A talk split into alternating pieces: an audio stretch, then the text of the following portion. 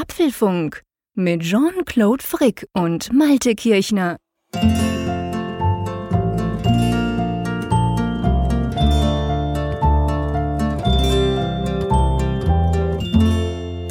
direkt aus London wieder in Bern und jetzt zusammengeschaltet mit der Nordsee. So soll es sein. Herzlich willkommen im Apfelfunk in der Ausgabe 56 und vor allem natürlich ganz herzlich willkommen, lieber Malte. Wie geht es dir? Mir geht es gut. Bisschen matt und erschöpft äh, in dieser Woche, aber ansonsten bestens. Na super, mir geht's auch bestens. Matt und erschöpft bin ich durchaus auch, aber das soll nicht das Thema sein, das ist eigentlich egal, weil wir haben ja eigentlich eine super spannende Woche. Da passiert so viel. Lass uns mal gleich in die Themen einsteigen. Ich glaube, wir haben wirklich genug, wo wir drüber sprechen können diese Woche. Ja, gerne. Also, ähm, heute, wir nehmen das ja, das wisst ihr ja, äh, am 29. März, am Mittwochabend auf. Und der 29. März, der war, sagen wir mal, smartphone-technisch ein sehr spannender Tag. Da hat nämlich Samsung das Galaxy S8 vorgestellt. Deswegen war ich auch gestern in London, habe damit rumgespielt. Da werden wir ganz kurz drüber sprechen. Keine Angst, wir werden das jetzt nicht irgendwie zu einem Nicht-Apple-Podcast machen. Aber es ist wichtig und vor allem denke ich, ähm, es hat eben auch einen Impact auf Apple. Drum lohnt sich da mal kurz zu gucken was denn die Koreaner da vorgestellt haben. Und dann steigen wir aber gleich, man könnte fast sagen, in eine Software-Sendung, oder? Ja, dieses, diese Sendung wird von der Software deutlich äh, dominiert werden, denn Apple hat mehrere neue Versionen seiner Betriebssysteme vom Stapel gelassen. Wir haben ja lange drauf gewartet, wir haben die Beta-Versionen immer runtergezählt und jetzt sind sie da und allen voran natürlich iOS 10.3 das iPhone-Betriebssystem oder auch fürs iPad, das bringt ja einige spannende Neuerungen mit sich. Genau, da werden wir drüber sprechen. Wir werden natürlich auch über WatchOS 3.2 sprechen, über macOS Sierra. Alles kam raus, alles wurde aktualisiert. Und wir haben ja jetzt zwar immer diese Betas angezählt, wie du schon gesagt hast, aber wir haben uns relativ kurz gehalten bisher in den letzten Sendungen über die neuen Funktionen. Ganz einfach drum. Wir wollen nur über Dinge reden, die ihr, liebe Hörerinnen und Hörer, dann auch nutzen könnt. Und das ist eben natürlich bei iOS nicht unbedingt so, wenn wir da Beta-Tests machen. Drum, jetzt ist der Zeitpunkt gekommen, ausführlich drüber zu sprechen. Ja, dann gibt's noch die App der Woche und dann würde ich sagen, Malte, wahrscheinlich, eventuell könnte es sein, dass es nicht mehr für Feedback reicht in dieser Ausgabe. es könnte schon wieder knapp werden. Ja. Wir schauen mal, wir schauen mal. Der Eifrig hier in Bern wird sich kurz zu fassen versuchen. Und wir haben aber wirklich spannende Themen. Drum lohnt es sich. Es war eine, war eine total spannende Woche, eben auch auf Seiten von Apple.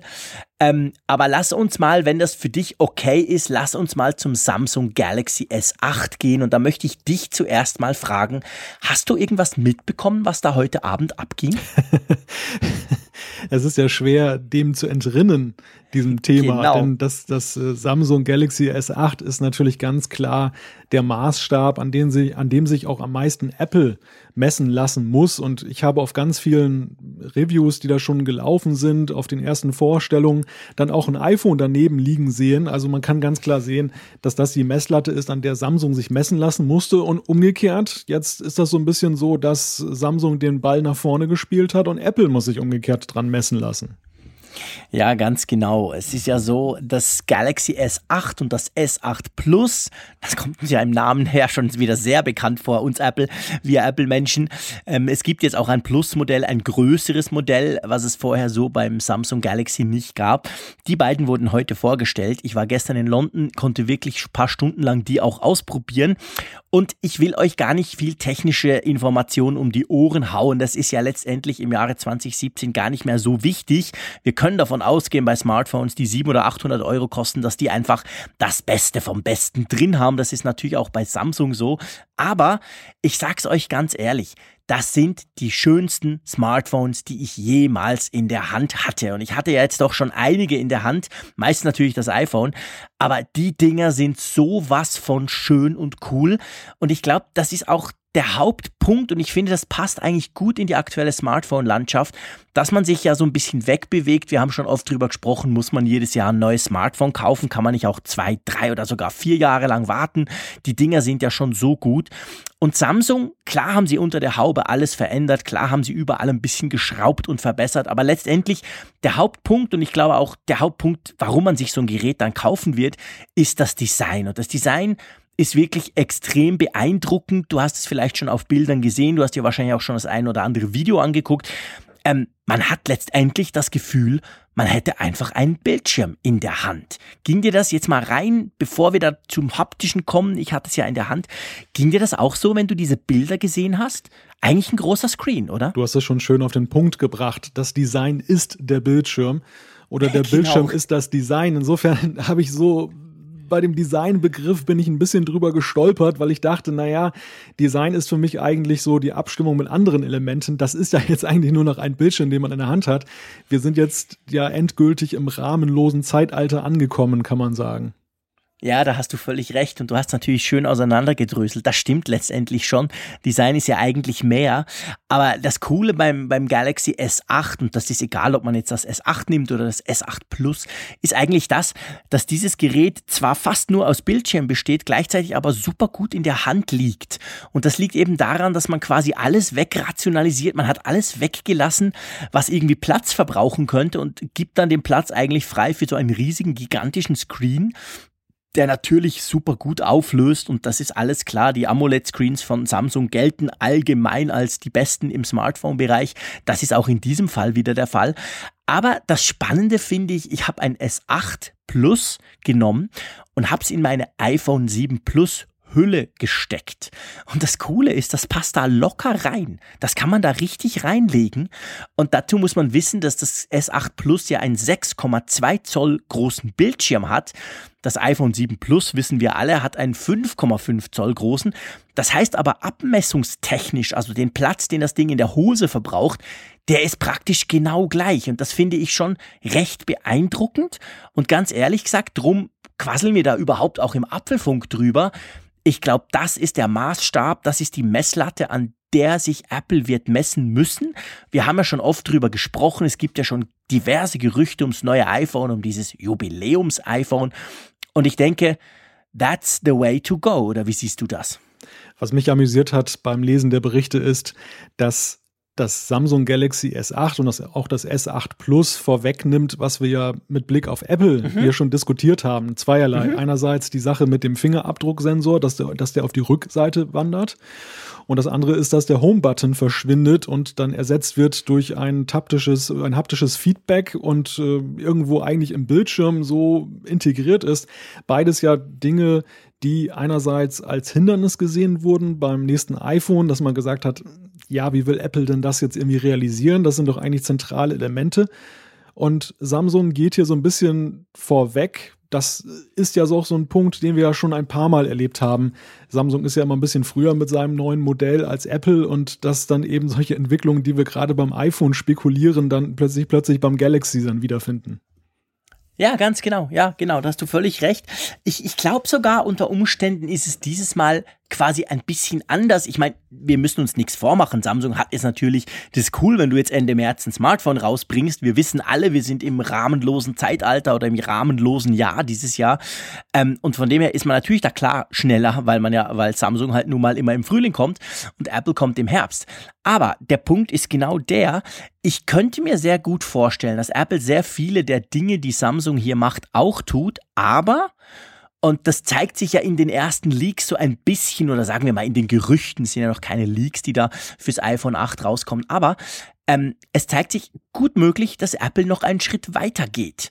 Und zwar beim Samsung Galaxy S8 sieht man gut, da ist auf der einen Seite zwar jetzt alles rahmenlos und wie gesagt super duper mega schick, auf der anderen Seite merkt man zum Beispiel gerade beim, beim Fingerabdrucksensor, der ist ja auf die Rückseite gewandert, neben die Kamera. Ein denkbar schlechter Ort. Da tappst du mit dem Finger eigentlich immer zuerst mal auf die Kamera, machst diese schon mal dreckig und dann merkst du, ah nee, Moment, das geht ja nicht und dann musst du mit dem Finger so ein bisschen rüberwischen und dann bist du drauf und dann klappt das. Also das ist relativ unpraktisch und man munkelt ja, dass Apple das dahingehend vielleicht lösen könnte, dass dieser Touch-ID-Sensor dann wirklich im Bildschirm drin ist. Also nicht einfach hinten, sondern im Bildschirm drin und du dann halt irgendwie dort drauf drückst. Also ich könnte mir vorstellen, dass die Technik in diesem Bereich des Bildschirms da eben noch ein bisschen weiter geht und das würde dann Apple quasi zugutekommen.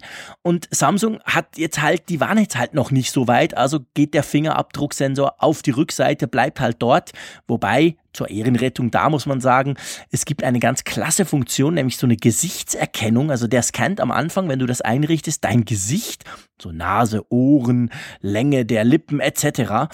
Und dann kannst du damit das Gerät quasi entsperren. Und das ist super mega schnell. Also der, der, du, du hast das Phone noch kaum vor deine Nase gehalten, zack, ist es schon entsperrt. Ich kann mir gut vorstellen, dass man beim S8 diesen klassischen Fingerabdrucksensor vielleicht gar nicht mehr groß braucht. Aber da sind wir an einem Punkt, der sicherlich auch für Diskussionen sorgen wird. Wir haben das ja schon bei, bei der zweiten Generation des Touch-ID-Sensors gesehen, dass es ja durchaus die Nutzer in zwei Lager aufspaltet. Die Frage, wie schnell werde ich eigentlich erkannt? Wie schnell schließt dieses Phone auf? Denn es ist ja so, viele haben so beim ersten Touch-ID-Sensor, ähm, haben das auch haben dann weiter mit dem Daumen da drauf gedrückt und da das nicht so schnell war, wussten sie, wenn sie ihn schnell genug wieder runter haben, dann können sie beispielsweise sich die Uhrzeit angucken oder welche Notifications gekommen sind. Mit der zweiten Generation war das ja ratzfatz vorbei, weil man war sofort aufgesperrt. Und wenn es jetzt künftig so ist, ich, ich sehe das wie du, also ich sehe das auch eigentlich aus technischer Sicht eigentlich als nächsten Evolutionsschritt, dass der Touch-ID-Sensor irgendwo im Display sitzt und es eigentlich völlig egal ist, wo in der unteren Hälfte du deinen Finger aufsetzt, dass also immer erkannt wird und dann blitzschnell aufgeht. Das wird viele begeistern, aber es wird eben auch diejenigen geben, die sagen, oh Mann, jetzt äh, kann ich überhaupt nicht mehr die Sachen angucken. Na gut, du hast natürlich diesen Faktor, du kannst das Gerät hochnehmen und dann geht der Bildschirm automatisch an. Aber dennoch ertappe ich mich selber auch immer noch dabei, dass ich manchmal, ähm, wenn das dann schon wieder ausgegangen ist, nochmal den Seitenknopf drücke und dann nochmal nachschaue. Und mhm. äh, das, das wird für Unmut sorgen. Das kann ich dir jetzt schon sagen. Die Diskussion werden wir im Netz lesen. Ja, ich gebe dir völlig recht. Das ist genau der Punkt. Vor allem, weil, also in diesem kurzen Test, den wir da gemacht haben, äh, es war so super mega schnell. Und das S8 hat ja auch so ein On-Screen-Display im Sinne von alles abgeschaltet, aber so ein paar Dinge zeigt es ja noch an. Aber wenn du diese Funktion, diese Gesichtserkennung aktiviert hast, dann, dann gibt's das nie mehr, weil kaum bewegst du das Smartphone, kaum entdeckt er dich, zack, bist du quasi gleich entsperrt. Das wird sicher für Diskussionen sorgen. Ich kann jetzt auch noch nicht sagen, wie man das genau konfigurieren kann. Dazu war die Zeit zu knapp knapp. Ich werde natürlich dann ein Testgerät kriegen, da kann ich dann rumspielen, aber das ist eine spannende Diskussion, die du da aufmachst. Also diese Features sind cool, diese Features sind super schnell, aber manchmal, wie jetzt in so einem Fall, tun sie quasi andere nützliche Funktionen überdecken und die kann man dann gar nicht mehr brauchen oder so. Aber ja, auf jeden Fall, es ist ein super, super spannendes Gerät und ich denke schon, Apple wird sich daran messen lassen müssen. Und was, was ich spannend finde, vielleicht als Abschluss dieser ganzen Geschichte noch, ähm, es ist interessant, wenn du dir mal vom ganzen technischen dich mal weggibst, also die Kamera, die ist praktisch gleich wie letztes Jahr, die wurde verbessert auf Softwareseite, es hat, es ist wasserdicht und so weiter, ganz viele schöne Features drin, sogar einen eigenen Assistenten, so wie Siri, finde ich, Klammer auf, völlig unnötig, gibt ja den Google Assistant, Klammer zu, aber anyway, ähm, ich finde, was mich wirklich überrascht hat, ist, wie toll und wie, wie man ein Willhaben-Gefühl bekommt, alleine dadurch, dass das Design geändert wird. Also allein diese Designänderung, die jetzt bei so einem Galaxy wahrscheinlich weniger krass ausfällt, als wenn Apple wirklich sowas ähnliches macht, weil sich das iPhone ja noch weniger verändert hat in den letzten Jahren und da quasi noch, da wäre es ein viel größerer Schritt. Aber selbst beim Galaxy vom S7 zum S8 von letztem Jahr zu diesem Jahr, dieser Designschritt ist in meinen Augen so groß, dass man da sofort denkt, wow, cool, modern, muss ich haben. Und dahingehend freue ich mich unglaublich auf das neue iPhone, weil wenn das was ähnliches tut, hey, das wird so ein haben wollen Teil. Ich nenne das Smartphone ja häufig auch das, die Taschenuhr der Neuzeit. Weil wenn du so alte historische Filme siehst, also so auf historisch gemachte Filme, dann wird ja häufig mal so aus der Hosentasche die Taschenuhr gezückt, aufgeklappt aha, Stimmt. gleiches High Noon, 12 Uhr, der zugeklappt eingesteckt. Gucken, und, und, ja, und eine, eine solche Geste sehe ich heute, heutzutage auch, witzigerweise eher bei jungen Frauen als bei Männern. Denn äh, das ist ganz witzig, die, die führen ja häufig dann auch das Smartphone dann ständig dann bei sich und, und ich weiß nicht, Männer haben irgendwie ein anderes äh, Handling, ist mir mal so aufgefallen, mit der Frage, wie mhm. wird das iPhone oder das, das Smartphone gezückt. Vielleicht ist das auch nur so eine subjektive Wahrnehmung, aber Wie zückst denn du dein Smartphone? Jetzt erzähl mal. Also ich habe das. Was machst du da anders? ich beobachte bei, bei vielen Frauen, dass die zum Beispiel jetzt beim Einkaufen oder so das Smartphone in der Gesäßtasche mitführen. und das so wie so, mhm. wie so eine Kanone von hinten dann so rausziehen. Während das bei mir eher so ist, dass, sag ich mal, in den Jahreszeiten, wo ich eine Jacke anhabe, habe ich das meistens irgendwo vorne in der Fronttasche drin äh, ziehe das also aus einer ganz anderen Richtung oder ich habe es in der Hosentasche drin, was ja bei dem Plus-Modell allerdings wiederum auch ziemlich sperrig manchmal ist. Also im Sommer wird es dann schon eng. Aber das ist irgendwie eine andere, andere Richtung und sieht dann auch ganz anders aus. Und äh, das ist mir mal so aufgefallen. Ich meine, das ist vielleicht eine blödsinnige Beobachtung, aber. Naja, aber das ist spannend, das ist wahr. Ich habe mir das noch nie überlegt, aber jetzt, wo du das sagst, das ist tatsächlich so, wenn ich so, wenn ich so im Zug unterwegs bin, in der S-Bahn, wo auch immer, wo es viele Leute hat, es ist tatsächlich offensichtlich so, dass die allermeisten Frauen ihr Smartphone hinten in der Gesäßtasche führen. Und äh, also ich sowieso, aber eigentlich behaupte ich jetzt mal ganz plakativ, die meisten Männer dann eben vorne. Also ich habe sogar mein iPhone 7 Plus vorne. Das beult dann halt ein bisschen aus, die Jeans. Aber ähm, das ist wahr, meine Frau auch. Die hat es grundsätzlich immer hinten. Manchmal setzt sie sich selber drauf, wenn sie irgendwo sich kurz hinsetzt. Aber ähm, ja, spannend spannende Sache, habe ich mir noch nie so überlegt. Und damit ist natürlich dann der Workflow auch ein bisschen ein anderer, um das Teil hervorzunehmen. Du, also ich meine, auch das S8 Plus, so groß es ist, beziehungsweise so riesig der Screen ist, man kann auch das problemlos in der Hose verschwinden lassen. Und das war so der Punkt, wo ich wirklich gestaunt habe, wo ich wirklich dachte, boah, cool, lässt du endlich mal diese ganzen Ränder weg, oben, unten, links und rechts, machst das Ding schön flach, vielleicht ein bisschen höher, damit es noch besser liegt quasi, damit es nicht so quadratisch ähnlich ist, sondern eben wirklich noch ein bisschen länglicher. Und dann hast du also eine ganz tolle Sache, ohne dass es viel größer wird. Und ja, wie gesagt, das lässt mich aufs iPhone 8 hoffen, weil da muss ich jetzt wirklich auch als Apple-Fan sagen, so ein S8 Plus vom Galaxy neben meinem iPhone 7 Plus, puh, da sieht das iPhone ehrlich gesagt rein designtechnisch extrem alt aus. Ja, also du hast es ja angesprochen, der, der Vorteil ist natürlich der, dass die Maße einfach auch die gleichen bleiben und der Wunsch nach einem größeren Bildschirm wird da erfüllt, ohne weitere Zugeständnisse an die Textilien zum Beispiel zu machen, in die, die das iPhone nicht mehr reinpasst oder das Smartphone. Und das ist insofern natürlich eine nützliche Entwicklung. Eine Entwicklung, die wir im Übrigen ja auch mit Blick auf das iPad ja besprochen haben, wo es ja eben auch cool wäre, wenn du eben diesen 9,7 Zoll Formfaktor dann bei, beibehältst und gleichzeitig aber eben eine größere Ausbeute hast für den Bildschirm. Es ist alleine eine Frage von, äh, die Hardware schafft sie es, also ist sie da, die das mit der man das realisieren kann. Und das andere ist mhm. aber natürlich auch vor allem größere Bildschirme, größerer Energiebedarf. Die, die Akkus müssen dann in Anführungszeichen mitwachsen, ohne aber physisch zu wachsen. Das ist natürlich auch so ein Punkt. Ja, ja, ganz genau. Also das ist der Punkt. Das ist übrigens auch der Punkt, wo alle bis jetzt, die das ausprobieren durften, es gibt ja noch nicht richtige Langzeittests, überhaupt nicht, ähm, so ein bisschen Fragezeichen gemacht haben, weil beim Galaxy S8 wie dem S8 Plus ist der Akku hat sich überhaupt nicht verändert in der Kapazität gegenüber den Vorgängermodellen. Jetzt gibt's da zwei quasi ähm, Sachen, wo man denken kann, auf der einen Seite kann man sagen, okay, der neue Chipsatz, der drin ist, der soll viel, viel stromsparender sein. Das ist der erste Mal ein Chipsatz, der mit 10 Nanometern quasi äh, gebaut wurde. Das braucht dann deutlich weniger Strom. Auf der anderen Seite ist eben halt der Screen viel, viel, viel größer als vorher. Also der braucht sicher viel viel mehr Strom. Und da hat man so ein bisschen Angst halt, dass vielleicht die Akkulaufzeit unter Umständen eine Schwäche dieser neuen Modelle von Samsung sein könnte. Das wird man natürlich erst herausfinden, wenn man es mal ein paar Wochen testen durfte. Ähm, aber auf der anderen Seite könnte ich mir auch vorstellen, dass Samsung gerade in Bezug auf den Akku, wir wollen jetzt hier keine dummen Sprüche machen, aber ähm, eher sich konservativ verhalten hat nach dem Debakel vom letzten Jahr und jetzt da nicht versucht hat, nochmal irgendwie das Limit zu pushen. Also der Punkt Akkulaufzeit, das ist noch so ein bisschen ein Fragezeichen im Moment. Gut möglich, dass das vielleicht dann die Schwachstelle dieser neuen Modelle sein wird. Das kann ihnen keiner verübeln, dass sie da so ein bisschen konservativer denken. Das ist sicherlich auch im Interesse der Kunden, denn es gab ja auch viele enttäuschte Leute, die gar nicht mal so sehr darüber enttäuscht waren, dass es dieses Problem gab mit dem Galaxy Note 7, sondern allein die Tatsache, dass sie eben dieses Gerät dann nicht mehr weiterverwenden konnten, weil es dann durch mhm. Firmware-Updates dann ja mittlerweile ja, äh, glaube ich, fast komplett unbrauchbar gemacht wurde. Ja, genau. Das letzte Update kam Anfang dieser Woche für wirklich, weil es eben immer noch Leute gibt, die das Note 7 nicht zurückgeschickt haben. Wir haben, glaube ich, auch schon drüber gesprochen hier im Apfelfunk. Ich war ja bis gestern auch der Meinung, das ist das beste Smartphone, das jemals gebaut wurde. Schade, dass es brennt.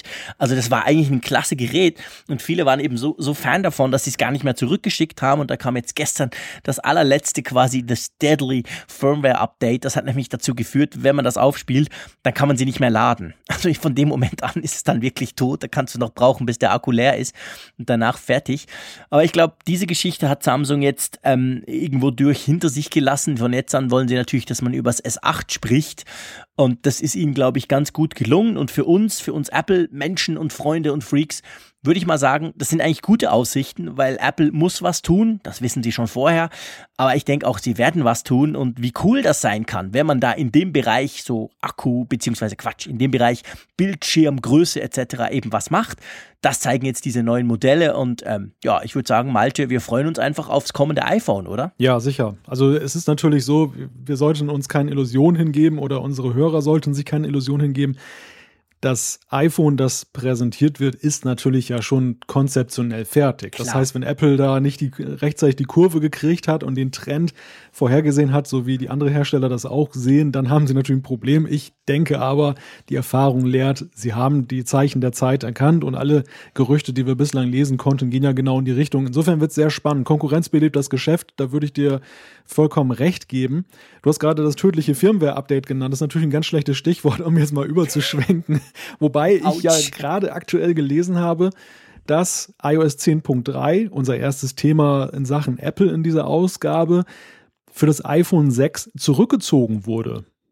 Nee, komm, echt? Ja. Das habe ich noch gar nicht mitgekommen. Äh, oh, da habe ich aber Glück gehabt. Ich wollte vor unserer Sendung einen Tweet absetzen, weil ich dachte, hey, das ist jetzt mal ein Update, da gab es keine Probleme. Man konnte nichts lesen von Bricked Devices, von Geräten, die nicht mehr gehen und etc., was ja jetzt in den letzten paar Firmware-Updates immer mal wieder der Fall war. Jetzt kommst du und erzählst mir das. Zum ja. Glück habe ich diesen Tweet noch nicht geschickt. Wobei, Echt, erzähl ja, mal. ich muss kurz korrigieren. Das 5 war, das 5 war, nicht das 6er. Also es geht um das iPhone 5 und das 5C lese ich hier. Ähm, okay. Allerdings auch nur die Over-the-Air-Variante und die wurde aus bislang unbekannten Gründen wieder zurückgezogen. Hm, okay.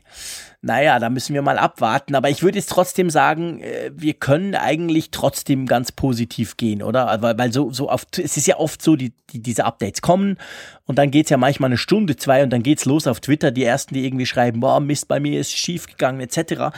Ich habe jetzt zumindest dieses Mal überhaupt nichts gelesen darüber. Deshalb wunderte mich das auch vorhin, dass ich das gelesen habe. Ist ja immerhin jetzt schon über zwei Tage her, dass das Update großflächig ausgerollt wurde. Wir haben eine sehr lange Beta-Phase hinter uns und haben haben ja gar nichts Negatives gelesen, jetzt zumindest nicht von der Güte, wie wir das eben bei früheren Releases manchmal hatten, dass es dann ähm, massive Probleme bei Einzelnen gegeben hat. Da habe ich gar nichts von gelesen. Ich gehe auch mal davon aus, da das nur die Over-the-Air-Variante betrifft, dass da einfach irgendwo ein Fehler drin war in der Auslieferung genau mhm. dieser Variante womöglich vielleicht auch eine Vorsichtsmaßnahme ohne dass tatsächlich was passiert ist. Also den Ball müssen wir flach halten, weil einfach da auch gar keine Erkenntnisse da sind, dass es da jetzt zu irgendwelchen Problemen gekommen ist, zumindest bis zum jetzigen Zeitpunkt.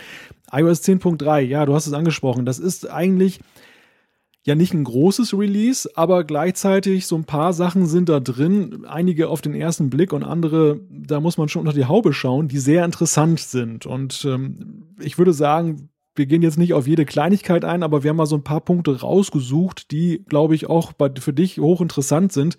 Und der erste betrifft ja unser aller neues Lieblingsspielzeug von Apple, die AirPods, denn die kann man jetzt aufstöbern damit.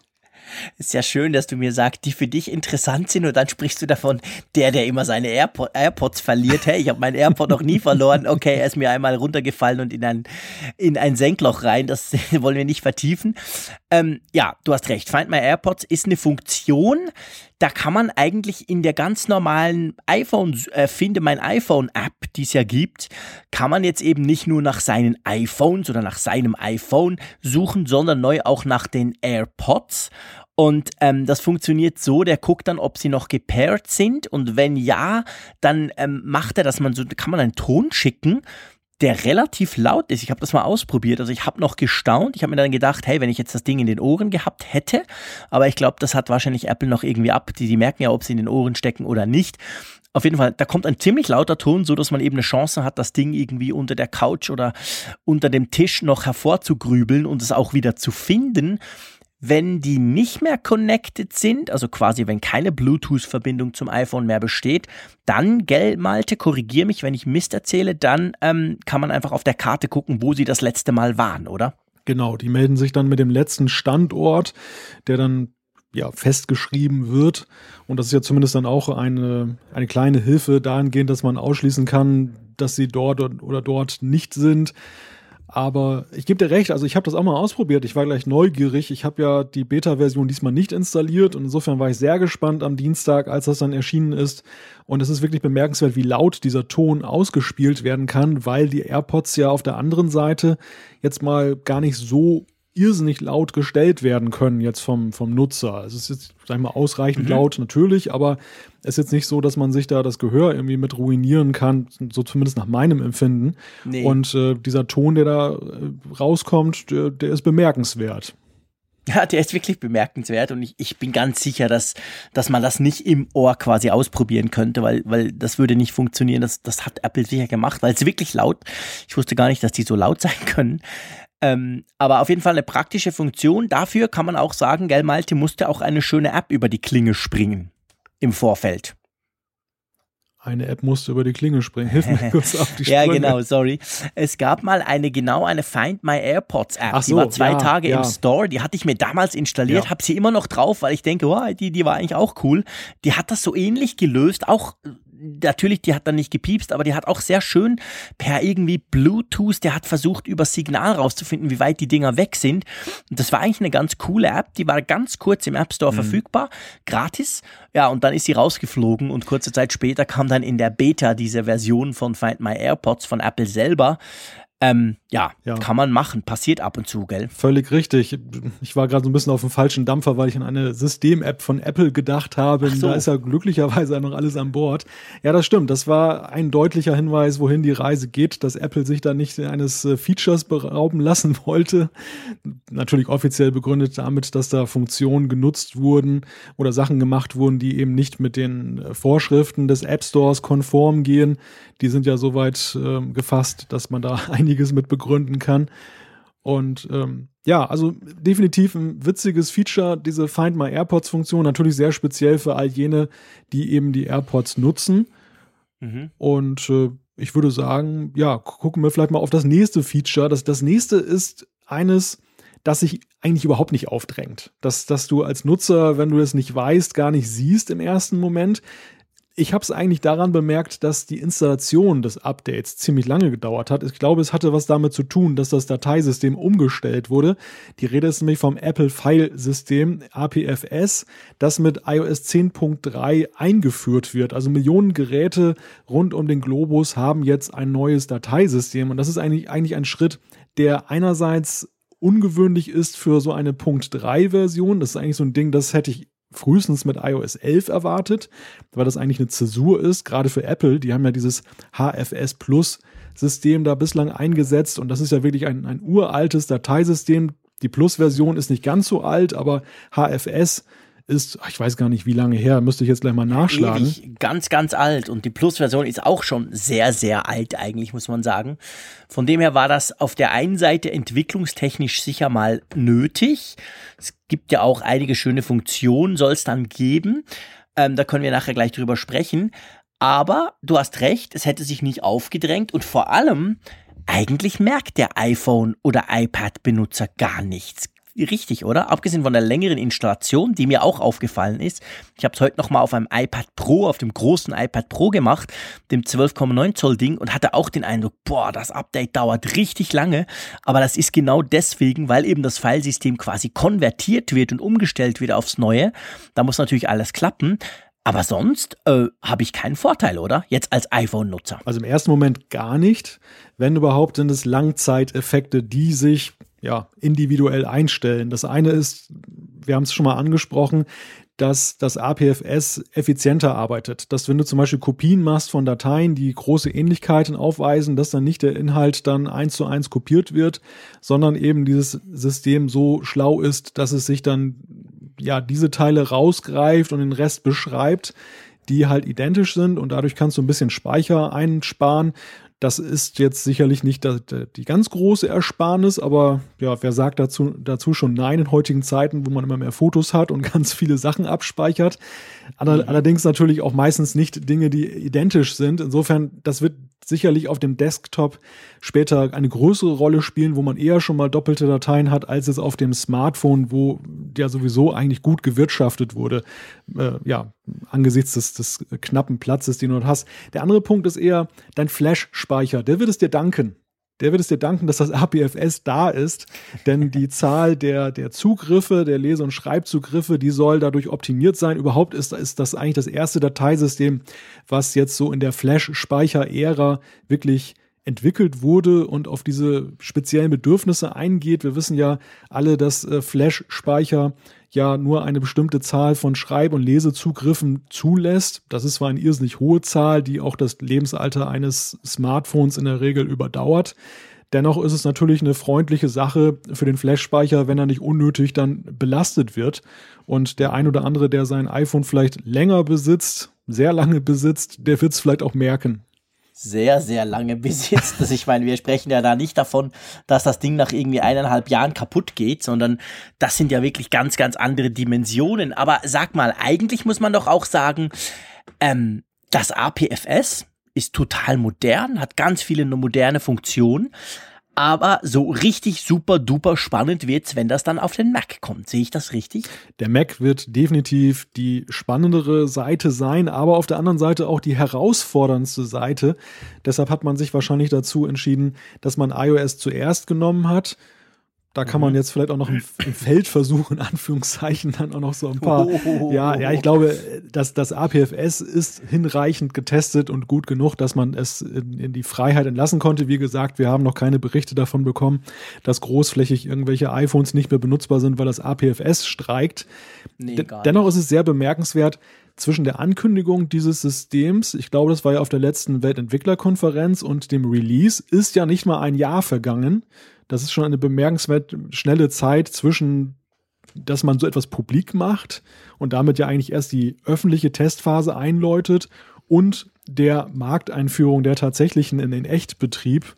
Und mhm. ja, ich denke, das ist nur eine Frage der Zeit, bis wir das auch auf dem Mac erleben können. Ich könnte mir vorstellen, dass zur Weltentwicklerkonferenz, dass da vielleicht schon was kommt oder zumindest ja. ein Datum genannt wird. Ja, das glaube ich auch. Also ich erwarte eigentlich, dass dann Mac OS, äh, wie es dann auch immer heißen wird, die nächste Version, die ja ziemlich sicher Anfang Juni äh, vorgestellt wird an der Entwicklerkonferenz, dass die das dann wahrscheinlich hat. Und da hat man dann natürlich auch Vorteile, du hast vorhin schon gesagt, mit diesen Duplikaten, das ist eine, aber auch die Sicherheit selber, wenn was gelöscht wird, ist viel größer, weil das alles irgendwie mehrfach abgespeichert und gesichert wird. Dass man da aus Versehen was löscht, ist dann eben viel, viel schwieriger. Ganz generell die Security, wenn das Teil mal abstürzt und du gerade gerade in dem Moment dein gerendertes Video speicherst. Auch da, das soll viel besser funktionieren, dass das dann keine Dateiverluste gibt, wie das jetzt noch teilweise passieren kann.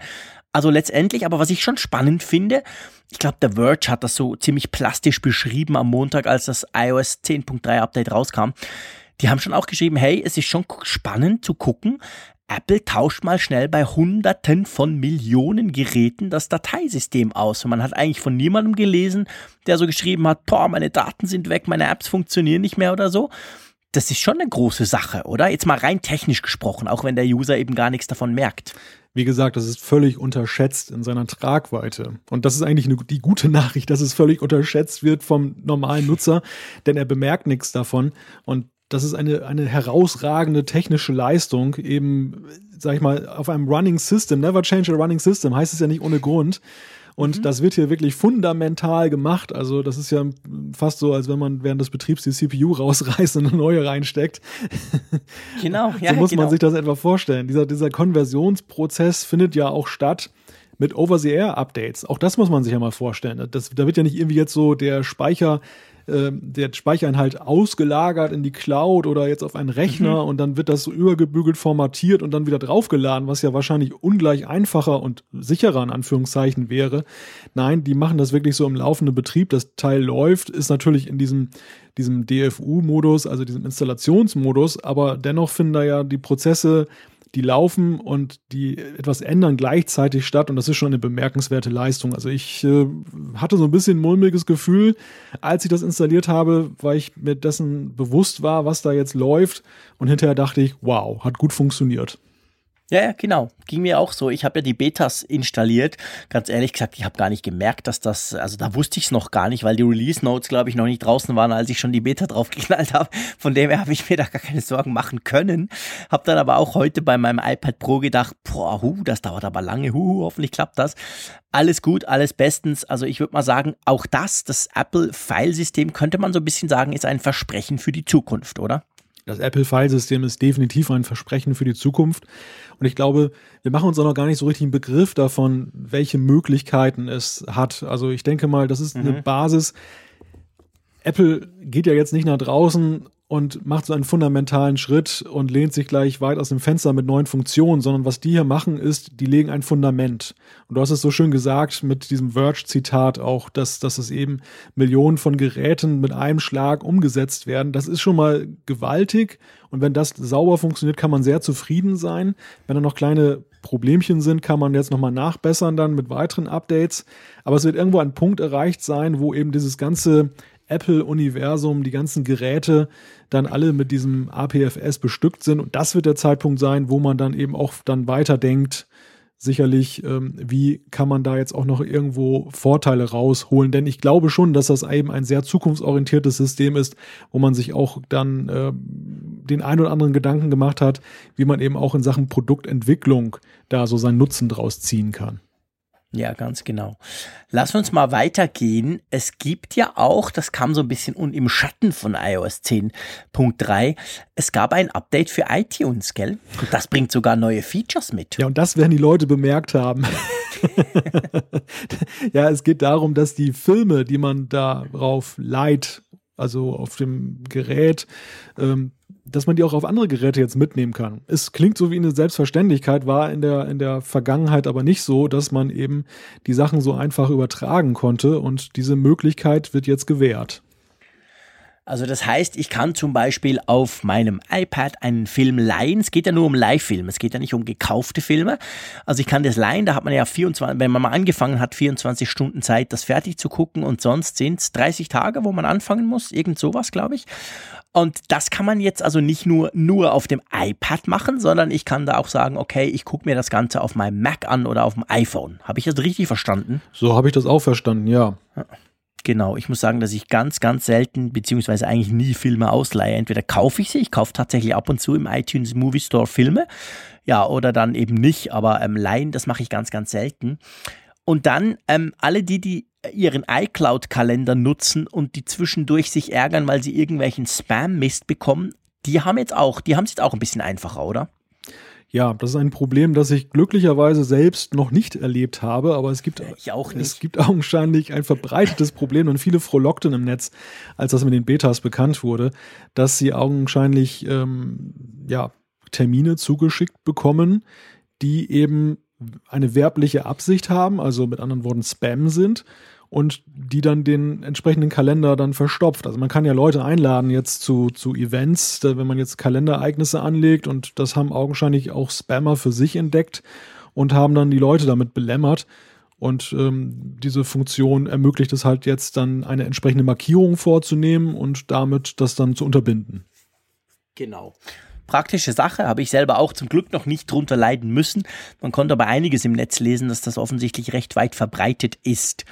Wollen wir mal auf die kleine Uhr switchen? Ja, wir gehen jetzt auf die kleine Uhr. Und äh, ein Wiedersehen mit einer Funktion, die wir hier schon beide, glaube ich, sehr gut fanden in der Beta-Phase und die jetzt formvollendet ist. Der Theater-Mode ist jetzt da. Das heißt, man kann einen kleinen Knopf drücken, einen Button und dann äh, bleiben einem peinliche Momente im Theater oder im Kino oder sonst wo, wo der Lichtschein der Apple Watch Aufmerksamkeit erregt, die bleiben einem erspart, diese peinlichen Momente, denn die Uhr reagiert dann in diesem Modus nur noch dann auf Antippen beziehungsweise auf Tasten drücken und äh, das macht sie so lange, bis man dann wieder auf den Button drückt und dann ist das Ganze wieder zurückgestellt. Genau, also der Bildschirm geht nicht mehr an, wenn man sich bewegt. Auf der einen Seite oder eben wenn man eine Benachrichtigung zum Beispiel bekommt, dann ist es ja so, dass wenn man das eingestellt hat, dann immer der Bildschirm angeht, was ja sonst grundsätzlich ganz praktisch ist, wenn man unterwegs ist oder die Uhr einfach eben braucht zum gucken, was da so läuft, aber eben eh zum Beispiel im Kino, im Theater oder auch im Bett. Ich kenne by the way nicht wenige, die sie im Bett anbehalten, weil sie sagen, der Wecker sei so praktisch, weil das Vibrieren des Weckers dann eben ganz leise ist und das weckt sonst niemanden. Ähm, und dann eben aber auch war das immer so ein bisschen das Problem, dass das zwischendurch dann hell wurde. Das kann man jetzt deaktivieren mit diesem Theater-Mode. Finde ich selber total spannend. Hab mir dann überlegt, ähm, mir fehlt jetzt einfach noch der Schlafmesser. Wenn das jetzt auch noch eingebaut wäre, dann würde ich sie wahrscheinlich im Bett vielleicht sogar anbehalten. Ja, so wie es ausschaut, wird ja der Driving Mode vorher noch kommen, der dann unterbindet, dass du mit deiner Uhr herumspielst, während du im Auto durch die Gegend fährst. Sehr cool. Ja, stimmt, stimmt. Du hast recht. Das sind ja die aktuellsten Gerüchte, dass der noch kommt. Genau, der merkt dann, wenn du fährst und lässt dich dann nicht mehr rumfingern. Ja, nächster Schritt ist dann, dass man nicht mal am iPhone mehr spielen kann, wenn man Auto fährt. Beziehungsweise das darf man ja auch nicht. Aber wenn ich natürlich Mitfahrer bin, wie funktioniert denn das dann? Also da sind dann noch ein paar Fragen offen, oder? Das wird eine sehr spannende Frage. Wir haben das hier ja auch schon mal so angetönt mit der Frage, äh, was passiert eigentlich, wenn du im Zug sitzt und du bewegst dich dann ja auch mit einer Geschwindigkeit, die der eines Autos ebenbürtig äh, ist und sind dann 100 Leute, die da drin sitzen, alle vom iPhone ausgesperrt. Andererseits ist es ja so, die Hersteller kommen da, glaube ich, auch so in eine Zwangslage, weil ja in einigen Ländern schon diskutiert wird, das eben auch gesetzlich zu verordnen. Und insofern ist es, glaube ich, schlau und sinnvoll, die Funktion ja zumindest zu erforschen, dass wenn das dann kommt, man nicht jetzt erstmal alle aussperren muss, sondern dann tatsächlich intelligente Funktionen entwickelt hat, die eben dann gezielt auch herausfiltern können, ob du jetzt am Steuer sitzt, ob du im Zug sitzt und dass da eben nicht dann kategorisch alle ausgesperrt werden. Genau. Dann ist es etwas, eine Funktion, die muss dann du gleich erklären, weil du bist ja der Entwickler von uns zwei. Siri Kit für die Apple Watch. Erklär ja. mir mal, ich weiß ja und ich gebe zu, Siri brauche ich zwar immer noch recht selten, aber wenn dann wirklich tatsächlich auf der Apple Watch, das hat sich bei mir so ein bisschen eingebürgert. Ich brauche relativ häufig Timer, um irgendwie mein Zeitmanagement vor allem an den Papatagen im Griff zu haben. Und das mache ich tatsächlich inzwischen ganz locker flockig vom Handgelenk, indem ich Siri sage, soll einen Timer stellen. Was heißt denn jetzt Siri Kit, dass das, also dieses SiriKit-Dings-Bums, dass das jetzt auf die Apple Watch kommt. Erklär mir das mal. SiriKit ist ja die Entwicklerschnittstelle zu Siri, die mit iOS 10 eingeführt wurde auf dem iPhone lange erwartet, aber dann im Umfang doch relativ eingeschränkt. Es gibt ja nur bestimmte App-Gattungen, die das bislang nutzen können. Viele gehören nicht dazu. Und jetzt ist es aber so, dass mit WatchOS 3.2 SiriKit, also diese Schnittstelle, auch für die Apple Watch bereitgestellt wird. Das heißt, jene Entwickler, die eben eine App entwickeln, die in das Raster passt, können das jetzt auch für die Uhr machen. Das erweitert so ein bisschen die Möglichkeit. Ich denke mal, man, man blickt da vor allem so ein bisschen auf die äh, Finanz-App Entwickler, die, denn es gibt ja auch mhm. die Möglichkeit, eben dann per Sprache zu bezahlen auf dem iPhone. Ich, ich habe das noch nie in Aktion gesehen. Ich sehe sowieso, muss ich sagen, ganz wenige Siri-Kit Apps. Also das ist irgendwie weit unter den Erwartungen geblieben. Äh, alle haben darauf gewartet, aber es ist sehr wenig gekommen. Und jetzt vielleicht mit der Uhr ist es dann ja doch äh, effizienter, dann auch mal so eine kleine Bezahlung auszulösen. Vielleicht ver, ja, verspricht das den Durchbruch dann für SiriKit. Ich weiß es nicht. Wie siehst du das? Äh, das ist ganz spannend, dass du das sagst, weil ich wollte dich das jetzt nämlich gerade fragen. Äh, ihr wisst ja, ich brauche Siri selten, auf dem iPhone praktisch nie.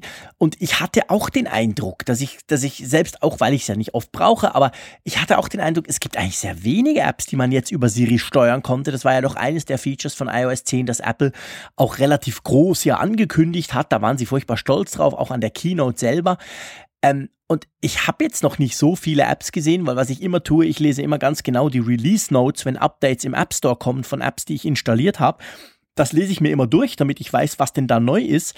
Ähm, und da ist relativ wenig gekommen. Was meinst du? Jetzt mal, du kannst ein bisschen besser abschätzen.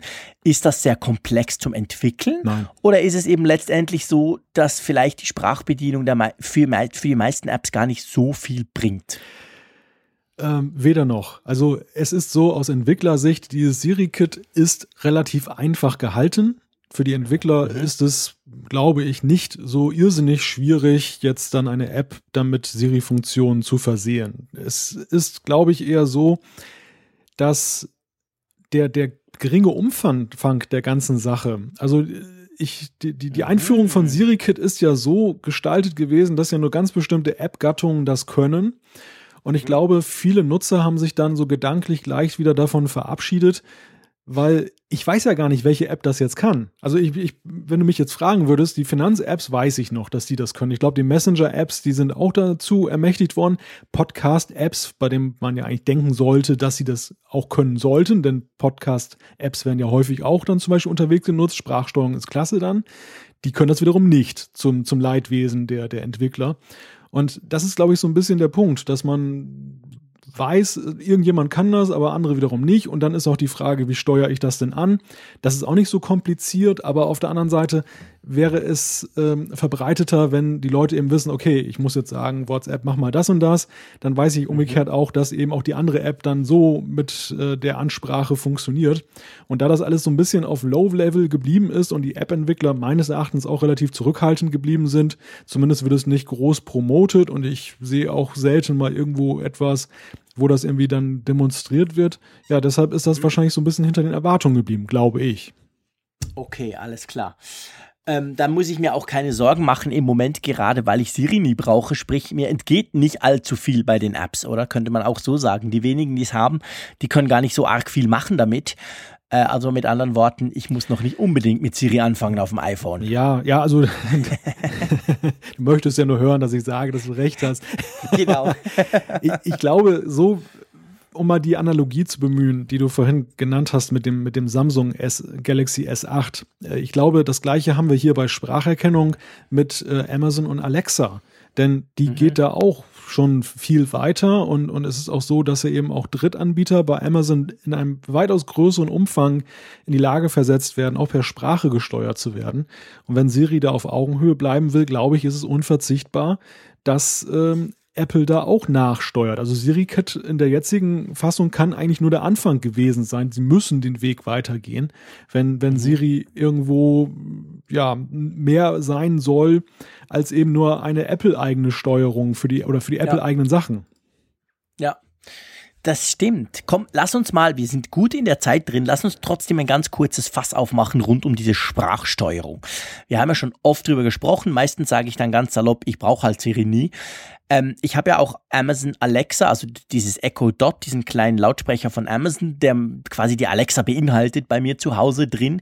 In der Küche steht der und ich muss sagen, das Ding kann erstens sehr viel, du hast es erwähnt, vor allem mit, mit Third-Party-Apps. Wir kommen dann bei der App der Woche gleich noch dazu. Ähm, und auf der anderen Seite muss ich aber auch sagen, das Ding versteht mich super gut. Und da stelle ich fest, vielleicht ist es nur meine, ich sag mal, unbedarfte Art mit Siri, vielleicht aber auch nicht. Seit ich diesen Amazon Dot Echo Dot bei mir zu Hause habe, spreche ich tatsächlich viel mehr mit Geräten und versuche das dann eben auch auf meinem Google Pixel zum Beispiel oder ab und zu auf dem iPhone.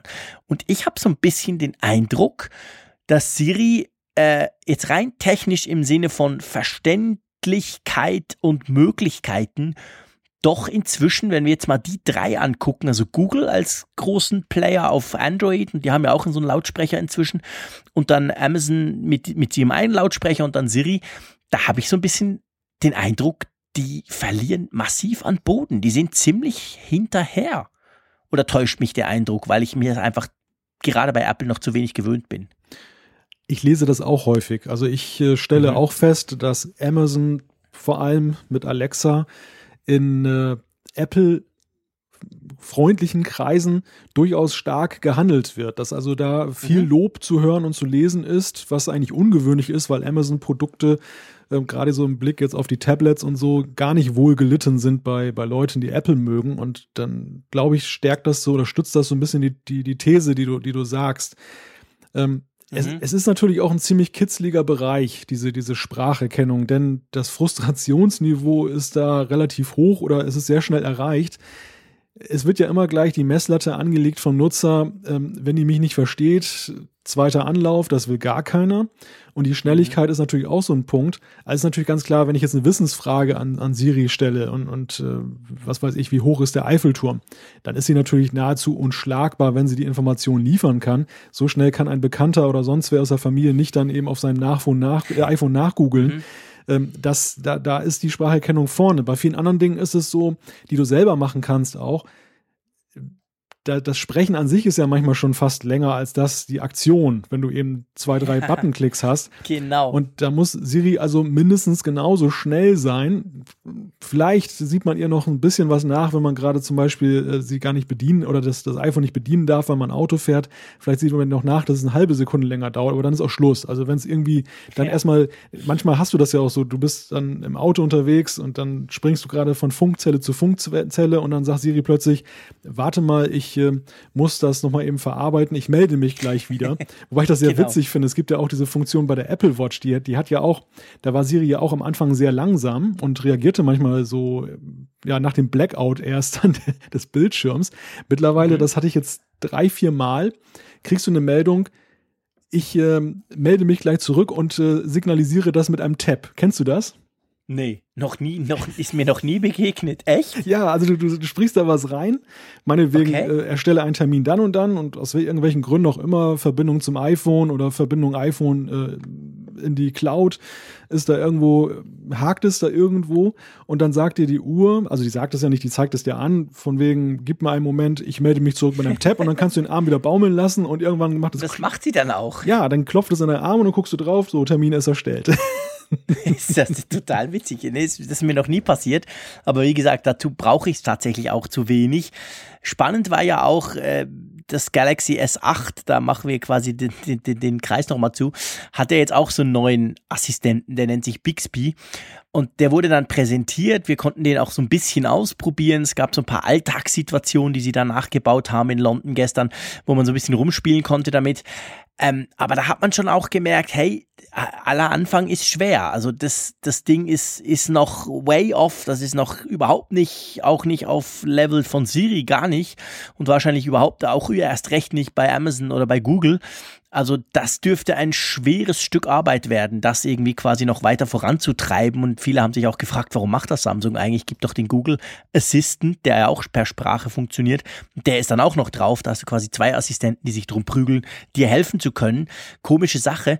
Aber bleiben wir bei Siri. Ähm, es ist tatsächlich so, ich glaube, das Problem ist auch so ein bisschen vielleicht der Use Case. Also bei mir ist es zumindest so, dass ich, wenn ich so in der Küche stehe, irgendwas mache, ganz gern eigentlich die Alexa mal frage nach dem einen oder anderen. Manche Dinge kann sie im Internet suchen, manche Dinge sind eben durch Verknüpfungen mit Apps dann ganz praktisch oder mit Services. Und bei Siri habe ich irgendwie diesen Use Case zu wenig. Das ist dann in meiner Tasche oder in, eben in meiner Jeans das iPhone und dann müsste ich es ja hervorkramen oder irgendwie. Also ich weiß nicht, vielleicht liegt es auch ein bisschen daran, dass ich persönlich diesen Amazon-Assistenten viel, viel häufiger benutze als Siri. Mag sein, ja. Ich, de ich denke, das ist, ist ein ganz wichtiger Punkt, den du ansprichst, dass die Seltenheit, die bedingt zweierlei. Das eine ist, dass man nicht unbedingt die Sprache des Assistenten spricht und es ist ja durchaus heutzutage noch so, dass es zumindest schneller zum Ziel geht, wenn du in bestimmten Mustern sprichst für die Spracherkennung. Sie, sie kann es zwar heutzutage schon irgendwo dann auch in Einklang bringen oder in, in, in die richtige Reihenfolge bringen, wenn du es andersrum sagst, aber du kommst definitiv schneller zum Ziel, wenn du weißt, wie die ticken. Und wenn du es selten machst, dann weißt du es nur bedingt. Und das andere ist, bei Seltenheit liegt natürlich auch mal die Gefahr drin, das kennen wir auch von Apps, die man selten benutzt, man vergisst sie wieder. Also es ist dann in dem Moment, wo man sie eigentlich benutzen sollte, wollen würde, sage ich jetzt mal, dann dann weiß man nicht mehr wie. Genau, dann vergisst es und hinterher fällt es dir ein, ach, ich hätte ja auch Siri benutzen können. Ja, klasse, aber dann ist es auch schon wieder vorbei. Stimmt, stimmt. Ja, da hast du völlig recht, das ist wahr. Also mir ist es genau so mit dem Timer gegangen. Ich brauche schon seit Jahren ab und zu einen Timer, mehrmals pro Woche. Und ehrlich gesagt, den habe ich wirklich immer, immer, immer über übers iPhone gestellt oder dann sogar über die Apple Watch da gibt's ja eine Timer-App, die kannst du ja aufrufen, ähm, aber niemals über Siri. Und seit ich gemerkt habe, wie easy, super super toll, dass mit Siri funktioniert, mache ich es eigentlich nur noch so. Also ganz witzig. Und ich könnte mir vorstellen, wahrscheinlich Siri könnte selbst in meinem Alltag oder in meinem Workflow viele Dinge noch tun, die mir einfach nicht bewusst sind. Und ich glaube, das ist natürlich bei einem Sprachassistenten per se das Problem. Die meisten haben nicht Lust, die einfach auszuprobieren, so viel zu fragen, bis man ungefähr weiß, was der kann. Und gleichzeitig erschließt es sich natürlich nicht. Bei einer App siehst du sofort, was sie kann. Bei den Einstellungen vielleicht in einem Smartphone wühlst du mal ein bisschen rum. Da siehst du auch ungefähr, was möglich ist. Aber so ein Sprachassistent ist ja eigentlich unsichtbar, oder? Der ist eigentlich unsichtbar im besten Falle. Und ja, also wir, wir beide haben jetzt ja schon eine ganze Reihe von Faktoren herausgearbeitet, die bedingen, dass das mit der, mit den Sprachassistenten jetzt nicht so ein, ein rasanter Selbstläufer ist. Es ist mhm. am schönsten war eigentlich, was du mal gesagt hast, was so dein Nutzerverhalten auch angeht, dass, dass man ja eben auch so sozialisiert ist, dass man eben Tastatureingabe mhm. gewöhnt ist. Also jahrzehntelang haben, ist uns das beigebracht worden, wenn du mit einem technischen Gerät kommunizierst, dann machst du es eben darüber, egal ob du jetzt dann eben auf eine Glasscheibe rumhämmerst in, seit 2007 oder vorher hast du eine echte Tastatur rein, was reingedrückt. Das ist ja ein kompletter Wechsel. Das ist das eine. Und dann kommen noch diese vielen anderen Faktoren eben, Verhaltensänderungen, es nur selten tun. Ja, also da kommt einiges zusammen und das ist so das Problem. Vielleicht noch ein Gedanke zu dem Samsung Sprachassistenten. Ich habe das auch mit Interesse gelesen. dieser Bixby, das fängt eigentlich bei dem Namen mhm. an, der schon schwierig ist, aber ich glaube, das ist so ein bisschen so wie dieses äh, Windows Phone Betriebssystem, was dann kam, nachdem iOS und, und Android schon äh, groß rausgekommen waren. Ich glaube, es gibt so Zeitpunkte in Technologie, da kannst du dich auf den Kopf stellen und selbst wenn eine super Funktion, also wenn das Windows-Betriebssystem war ja auch nicht schlecht jetzt für Smartphones. Mhm. Das hatte ja durchaus so eigene Designakzente gesetzt, im Gegensatz zum Beispiel zu Android und Apple, die sich immer gegenseitig dann da so ein bisschen mhm. abgeguckt haben. Aber es kam einfach viel zu spät. Es war ein, der, der Zug war abgefahren. Ja, das ist genau der Punkt. Ich glaube, das ist auch das, was uns allen durch den Kopf ging, als wir das präsentiert bekamen, diesen Bixby. Wir dachten alle, also ich meine, ich verstehe, warum Samsung das macht. Sie wollen natürlich Kontrolle zurückgewinnen auf ihrem eigenen Gerät, weil der Samsung-Assistent, äh Quatsch, der, der Google-Assistent, der ist ja bei Android 7 dabei und der ist auch Pflicht, den kann man nicht irgendwie, den können sie nicht irgendwie raus, rausnehmen quasi.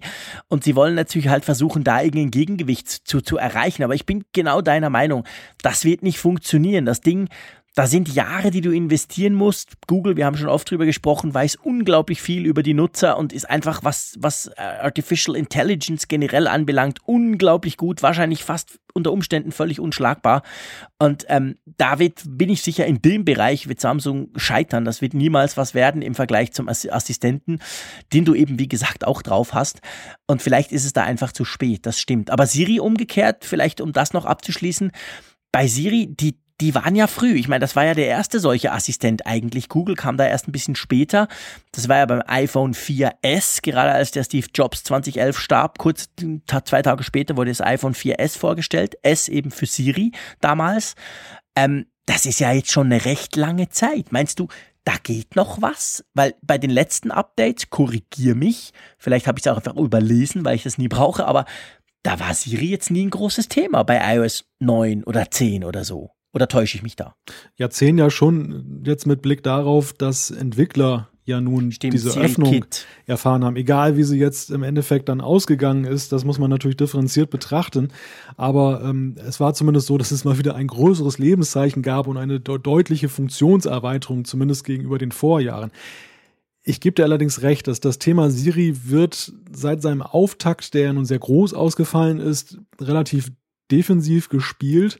Allerdings ist es bei Spracherkennung auch so, die Geschichte der Spracherkennung äh, auf Computern ist ja generell schon eine sehr lange und mhm. eine, die auch nicht immer nur von Erfolgen ge gekennzeichnet war. Also ich glaube, da denkt man sowieso in der Weiterentwicklung in größeren zeitlichen Zusammenhängen, als das so üblich ist bei, als bei Hardware-Komponenten und, und anderen Trends, die relativ schnelllebig sind. Also das ist eher so ein wirklich mittelfristiges Zukunftsthema. Da kannst du ausgehen, dass so im, im Abstand von fünf Jahren da mal größere Schritte sind.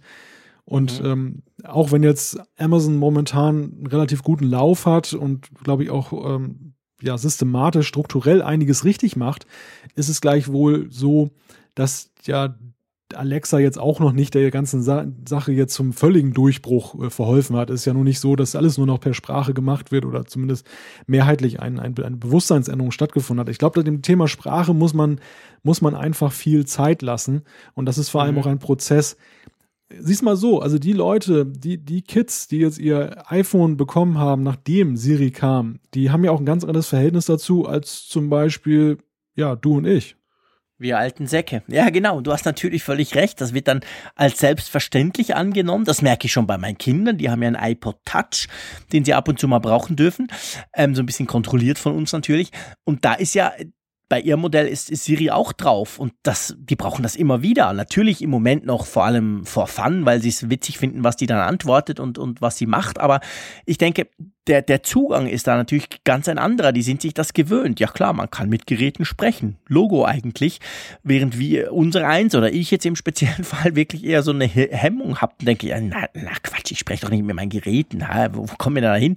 Also da hast du schon recht. Ich glaube, das wird, das dürfte sich dann, was das anbelangt, ändern und gerade die Jungen dann, die sich das auch gewöhnt sind, brauchen es dann mehr. Dadurch können die Systeme ja auch besser werden. Letztendlich ist ja Siri wie der Google Assistant wie alle anderen auch darauf angewiesen, dass man es braucht. Das Ding ist ja nicht, nicht statisch, das kann ja auch lernen, oder? Ja, es muss lernen. Das ist ja gerade das, das äh, Wichtige auch für Apple in der Weiterentwicklung, dass die Menschen es benutzen und dadurch dann die Cloud anfüttern mit Sprachbeispielen und dadurch wird die Erkennung ja immer besser.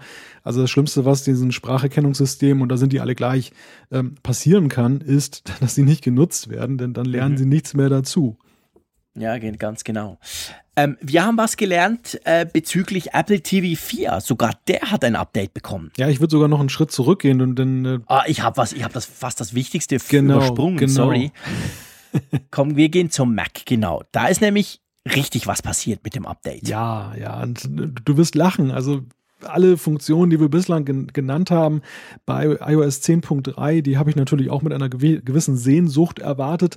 Aber die große Überraschung für mich am Update-Abend war eigentlich, dass mir ein Feature besonders gut gefällt, von dem ich eigentlich gar nicht so erwartet habe, dass es mich so umhaut auf dem Mac. Und das ist Night Shift. Night Shift ist in macOS Sierra 10.12.4 umständliche Versionsnummer jetzt integriert. Wir kennen Night Shift ja von den iOS-Geräten. Da wird dann die ähm, ja, Bildschirmfarbe, die, die Helligkeit in eine Weise angepasst, dass die Blautöne rausgenommen werden und du hast dann etwas gelbes, gelbliches, äh, bräunliches Licht. Und mhm. das, äh, wir beide haben ja schon, glaube ich, hier vortrefflich drüber gestritten, ob das mit dem Melatonin und diesen ganzen Sachen wirklich so funktioniert. Auf jeden Fall ist es ein, eine harmonischere Ansicht und ich habe das installiert und an dem Abend habe ich noch so ein bisschen hier rumprogrammiert und dachte, ach, machst du das mal an, schaltest du wahrscheinlich eh gleich wieder aus, weil du es nervig findest. Und ich muss mhm. dir sagen, ich finde das absolut angenehm. Das macht am Abend die Mac-Arbeit sowas von erträglicher und besser. Jetzt für, wenn du so ein mhm. bisschen müde Augen hast. Ich finde es klasse. Ja, geht mir genau gleich. Ich finde schon auf dem iPhone klasse, ehrlich gesagt ähm, weil ich ja ab und zu im Bett lese und so und habe mir dann eigentlich, ja, vielleicht vielleicht irgendwie zuerst nur äh, überlegt, vielleicht sogar zuerst nur eingeredet, aber ich bin heute eigentlich schon der Meinung, dass ich besser einschlafe, wenn ich das hab und habe das auch entsprechend so programmiert, dass das ab 10 dann von, von selber auf meinem iPhone quasi aufpoppt. Aber es ist natürlich genau der Punkt. Auf einem so großen Screen, wie jetzt bei mir hier konkret gerade der iMac, oder auf dem Laptop oder so, äh, macht, müsste natürlich eigentlich, wenn man das weiterspinnt, eben der Effekt auch entsprechend viel größer sein. Und ich finde auch, es ist, es ist super einfach. Es ist über im Monitore Systemsteuerung, also in der Systemsteuerung beim Punkt Monitore drin. Ich habe ziemlich lang gesucht zuerst, weil ich dachte, hä, wo ist denn das? Müsste doch irgend so ein speziellen Ding haben. Aber passt ja letztendlich, verändert sich ja irgendwas am Monitor. Und da kann man es eigentlich genau gleich einfach konfigurieren und einstellen, äh, wie das beim iOS, beim iPhone oder beim iPad schon möglich ist. Und ich finde das auch echt klasse. Also ich muss auch sagen, ich arbeite ja wie du auch sehr oft in der Nacht an der, an der Kiste. Und ich finde das super, dass das jetzt darauf kommt. Man kann das fix einstellen, dann macht es einfach. Man kann die Farbtemperatur wählen, also salopp gesagt, wie gelb soll es werden, wenn er da umschaltet, weil er die Blautöne quasi rausfiltern. Ähm, ja, eigentlich eine ganz tolle Sache, dass das jetzt hier auf den Monitor, ähm, dass das jetzt hier angekommen ist. Ich habe das bei mir jetzt tatsächlich auch ähm, aktiviert. Ja, es gibt aber auch noch einen Shortcut, wenn man es einfach mal ausprobieren möchte, ohne gleich dann ein, ein Schema zu konfigurieren. Und Echt? zwar, wenn du oben rechts das Notification Center aufklappst und dann unter heute und da musst du ein bisschen hochscrollen, dann kommen da zwei Schalter, der bitte nicht stören Schalter und der Night Shift Schalter. Das ist ja eigentlich wie bei iOS, da ist es ja auch ja, so. Ja. Stimmt, stimmt. Also, Wo wir wieder beim Thema wären, dass ich das Notification Center auf dem Mac wirklich gar nie brauche. Stimmt, da oben, ja logisch, zu oberst oben Night Shift und nicht stören ist da aktiviert. Also im Prinzip genau gleich, wie das ja eben schon beim Apple, also beim iPhone der Fall ist, kann man das jetzt hier auch machen. Das geht natürlich viel schneller. Stimmt. Aber ist auf jeden Fall eine sehr, sehr praktische Funktion, die jetzt da auf den Mac kam. Eigentlich, Malte, auch recht erstaunlich. Ich finde das eine, ja, ich finde das eigentlich eine große Funktion. Also ich finde das ein cooles Feature und ein wichtiges Feature. Und ähm, ist eigentlich cool, dass das in so einem, ja, du hast vorhin gesagt, 10.12.4, also in so einem sperrigen kleinen Update reinkam, oder? Hätte ja auch durchaus sein können, dass das erst bei der nächsten macOS-Version ja. auf dem Mac an, ankommt. Ja, völlig richtig. Wir haben es ja schon erlebt, dass vermeintliche Selbstverständlichkeiten, die wir dann von der iOS-Plattform kannten, dann eben bei der Weltentwicklerkonferenz als großes neues Feature dann präsentiert wurden. Und mhm. hier ist es wirklich so, dass wir da eine Funktion erleben, die ja, das, das, das artet jetzt auch schon wieder in so ein Siri-Bashing aus. Haben wir auch übrigens ganz vergessen, die größte Siri-Neuigkeit des letzten Jahres. Siri auf dem Mac. Stimmt. Könnte man ja auch auf dem Mac nutzen. ja. Macht das wer? also, das ist eine gute Frage. Komm, wir geben die mal wieder raus. Wir werden dann wieder reichlich Feedback kriegen. Äh, vielleicht nicht, vielleicht ist ja wirklich special. Ja. Ähm, ja, liebe Hörerinnen und Hörer, die Frage ist, nutzt ihr wirklich Siri auf dem Mac? Ich gebe gerne zu, nie. Also wirklich never seit dem Update. Ich habe es einmal ausprobiert, einfach zum gucken, ob es geht aber sonst brauche ich das tatsächlich überhaupt nie. Wie ist es bei dir, Malte? Genauso. Ich habe ein, einmal, glaube ich, habe ich es mal ausprobiert, noch zwischendurch. Okay. Und danach habe ich es dann nicht wieder gemacht, weil einfach kein Bedarf, muss ich sagen. Also ja, genau. die, dieser Bedarf eben, ja, ohne Hände ja, zu arbeiten am Mac ist relativ selten gegeben. ja, und ich habe noch, also ich habe jetzt auf Mac ganz ehrlich gesagt noch ein ganz praktisches Problem. Wenn ich am MacBook sitze, klar, kein Problem, da könnte man das ja machen, da hat ja ein Mikrofon drin. Aber hier mein iMac und mein schöner Cinema-Display von Apple und noch der Samsung-Screen, ich habe ja drei Bildschirme, also zwei Bildschirme quasi angeschlossen an meinem iMac, die haben ja alle kein Mikrofon, oder? Oder hat der iMac ein Mikrofon doch, eingebaut? Doch, doch, doch, doch. Dein, Echt? Dein iMac hat da ein Mikrofon eingebaut, okay. genauso wie er ja eine Webcam eingebaut hat. Also da, da kannst du ja so mit Video telefonieren zum Beispiel, ohne irgendwelche Zusatzsachen zu haben. Das ist eigentlich weniger das Problem. Siehst du, habe ich noch nie gemacht. Ich habe ja. immer ein Headset an, weil ich der Meinung bin, ja, das muss gut tönen und ich brauche ein Mikrofon. Ich habe noch nie einfach so in den Mac reingequasselt. Muss ich vielleicht mal ausprobieren. Ja, die Qualität ist auch definitiv besser. Also es ist gut, dass du das Headset benutzt, denn das ist, das ist wenig zufriedenstellend, das eingebaute Mikrofon. Aber es reicht für den Notfall völlig aus und ermöglicht halt eben auch die, die Siri-Bedienung. Mhm. Okay, alles klar. Gut, wollen wir jetzt zum Apple TV springen? Ja. Das ist ja nur eine ganz kurze Sache, aber ich finde das eigentlich cool. Das ist sowas, wo man denkt, hey, warum hat das so lange gedauert? Nämlich eigentlich TV OS 10.2 ähm, hat auch ein Update bekommen, das glaube ich nicht wirklich was ändert. Mir ist auf jeden Fall so auf die Schnelle auf meinem Apple TV 4 nichts aufgefallen, aber da kam gleichzeitig eigentlich mit iOS 10.3, muss man fairerweise sagen, kam die Apple TV Remote App jetzt auch ein Update. Die kann jetzt was mehr. die kann jetzt auch das äh, Apple TV steuern vom iPad aus und man muss sich wirklich wundern, du hast es so schön angetönt, dass das so lange gedauert hat, bis das mal möglich ist. Denn ja, ich, ich meine, wenn zwei Geräte irgendwo in einem Zusammenhang für mich stehen, dann sind es Apple TV und iPad. Weil das iPad ist so ein klassisches Gerät, was ich gerne so auf der Couch einsetze. Und das Apple TV ist in Couchnähe am unterm Fernseher und dort angeschlossen. Und dann kann man zum Beispiel so ähm, ist das zum Beispiel bei mir so ein Use Case, dann eine öffentlich-rechtliche Mediathek aufrufen auf dem iPad und sagt dann per Airplay, okay, gib das Ganze mal ab auf das Apple TV. Das war auch bislang ja schon möglich, nur dass man eben da keine Fernbedienung drauf hatte, völlig unverständlich. Da musste man immer noch mit diesem Silberteil, jetzt beim neueren ja mit der, mit der neuen Remote, aber bei, der, bei dem alten Apple TV mit dem Silberteil noch hantieren. Völlig unnötig eigentlich. Ja, absolut. Also das iPad ist der klassische Second Screen. Alle, die Tatort gucken und dazu twittern, wahrscheinlich ein guter Teil davon nutzt, wenn sie eins haben, ihr iPad dazu.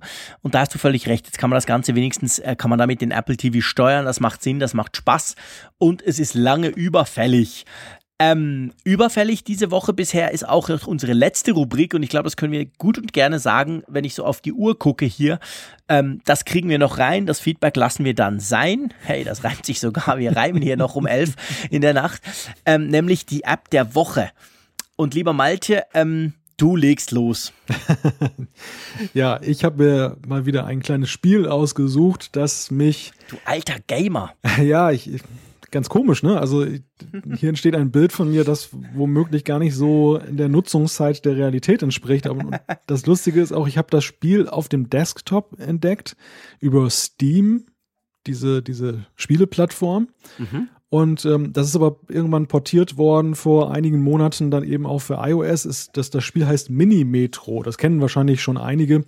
Es geht darum, da äh, poppen dann so verschiedene geometrische Symbole auf so einer stilisierten Landkarte auf und du musst die mit Linien verbinden und dann kannst du da Züge einsetzen und ja, Verstärkerzüge und alles Mögliche und musst halt das ganze System am Laufen halten. Sprich, da tauchen dann immer andere geometrische Formen auf. Das sind dann so die Fahrgäste stilisiert und die äh, wollen dann zu dem entsprechenden Ziel, so wie sie aussehen, also beispielsweise ein Dreieck will zum Dreieck, ein Kreis will zum Kreis. Klingt total easy, aber je komplexer das Ganze wird, und je überfüllter die Züge sind und je schneller das nachher nach hinten raus geht, desto schwieriger wird diese Aufgabe zu erledigen. Und irgendwann ist dann halt Schicht, wenn irgendeine U-Bahn-Station dann überläuft, dann, dann ist Game Over.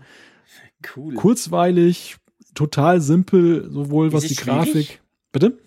Ist es schwierig zu spielen? Also weißt du, ist man schnell drin und hat dann auch ein bisschen Erfolg oder muss man sich zuerst so ein bisschen reinfuchsen? Du bist extrem schnell drin, weil, weil es wirklich so sich total aufdrängt eigentlich, wie es funktioniert. Du kannst da eigentlich nichts falsch machen. Gerade in den ersten äh, Stufen ist es ja noch wirklich so kinderleicht, dass du ähm, da auch gar nicht irgendwelche Probleme hast durch Ablenkungen und so. Und dieses sehr einfache Layout ähm, ist da auch total einfach zu überschauen aber ähm, die, die Spannung ist eben, dass es dann eben schwierig wird, obwohl es weiterhin so simpel aussieht. Also du denkst immer, ja, wo, wo ist denn da der Kick? Und nachher verzweifelst du manchmal dann, wie schnell es dann eben vorbei ist.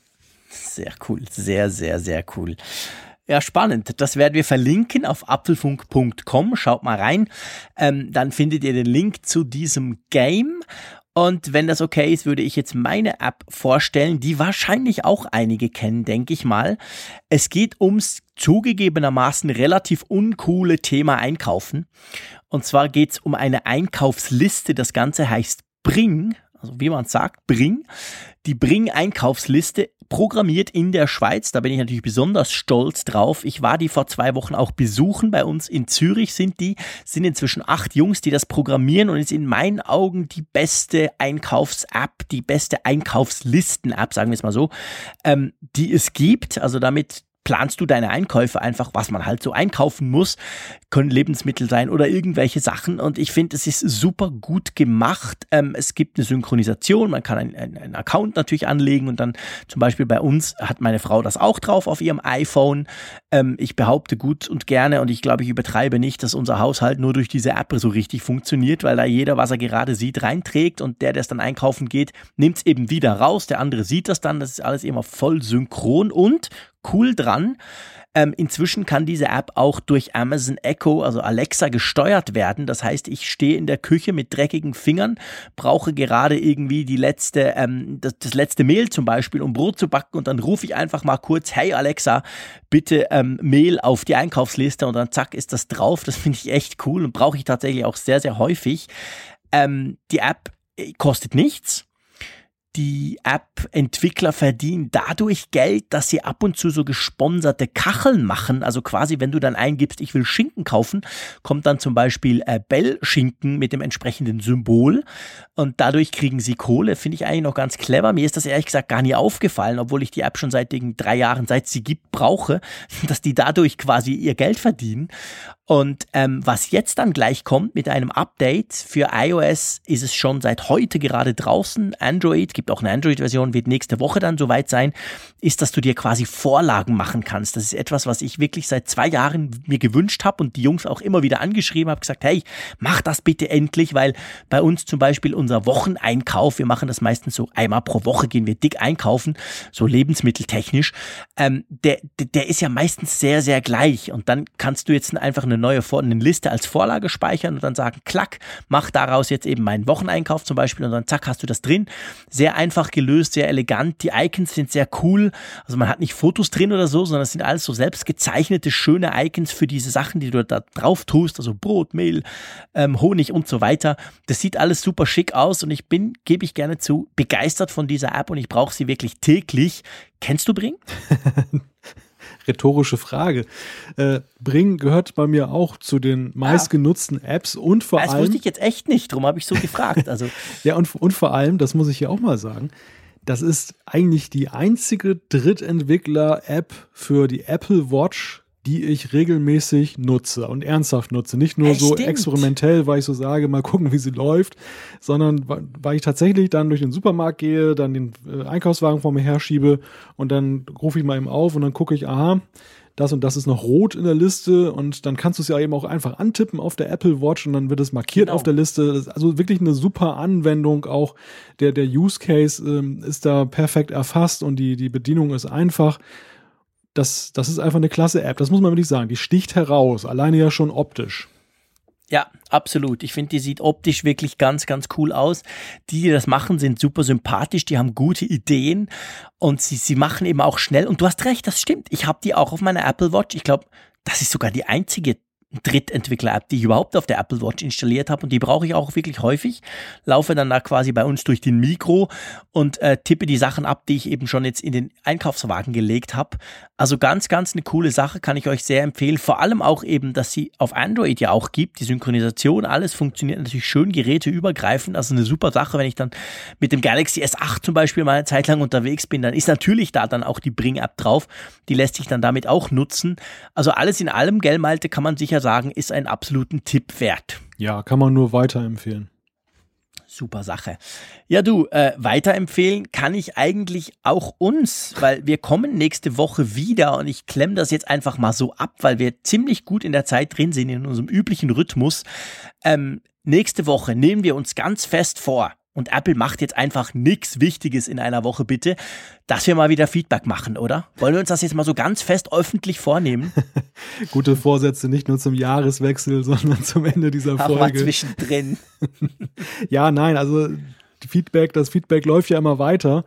Die äh, Hörer wollen uns was mitteilen und wir freuen uns auch über jede Zuschrift. Wir nehmen auch jede Zuschrift zur Kenntnis. Es ist ja mittlerweile sowieso so, das muss man an dieser Stelle mal kurz sagen, dass äh, angesichts der, der schieren Masse es ja sowieso nicht möglich ist, jede Zuschrift einzukriegen. Aber ein paar würden wir schon ganz gerne mal wieder thematisieren, weil eben auch unglaublich gute Themen äh, da so entstehen, so zwischen genau. uns. Genau. Genau, wir können über super spannende Dinge sprechen, die ihr uns reinbringt durchs Feedback, das ihr uns schickt, sei es auf apfelfunk.com, sei es via Twitter, sei es irgendwie. Das kommt alles an, das lesen wir auch alles, das nehmen wir auch alles auf. Wir können aber nicht immer über alles sprechen, selbst wenn wir mal eine komplette Feedback-Folge machen. Seid uns drum nicht böse, hört nicht auf, uns Feedback zu schicken. Wir schätzen das extrem, weil das letztendlich einen guten Teil der Sendung ausmacht. Im Moment sind wir gerade in einem Zeitpunkt, wo offensichtlich viel passiert. Da gibt es Events, die keine sind und da gibt es Neuigkeiten und da gibt es Konkurrenzsituationen etc. Da muss man natürlich drüber sprechen, aber anyway, wir werden zurückkommen aufs Feedback. Ich gehe davon aus, dass jetzt ein bisschen ruhiger wird, was so den News-Teil anbelangt und freue mich auch schon wieder drauf auf diese ganzen Feedback-Sachen, weil zum Beispiel die Browser-Frage haben wir heute ja auch nicht geklärt. Die haben wir letzte Woche schon so ein bisschen angeteasert, ähm, welchen Browser ihr nutzt. Da haben wir unglaublich viel Feedback bekommen, das auch ganz spannend ist, vor allem auch die Auswertung dazu. Machen wir alles nächste Woche und drum sage ich jetzt einfach ganz, ganz herzlichen Dank dir, lieber Malte. War wieder super spannend. Ich hoffe, ihr hattet auch Freude, liebe Hörerinnen und Hörer. Bleibt uns gewogen. Wir hören uns nächste Woche wieder und ich sage Tschüss aus Bern. Ja, unser Night Shift endet hier. Bis nächste Woche. Tschüss.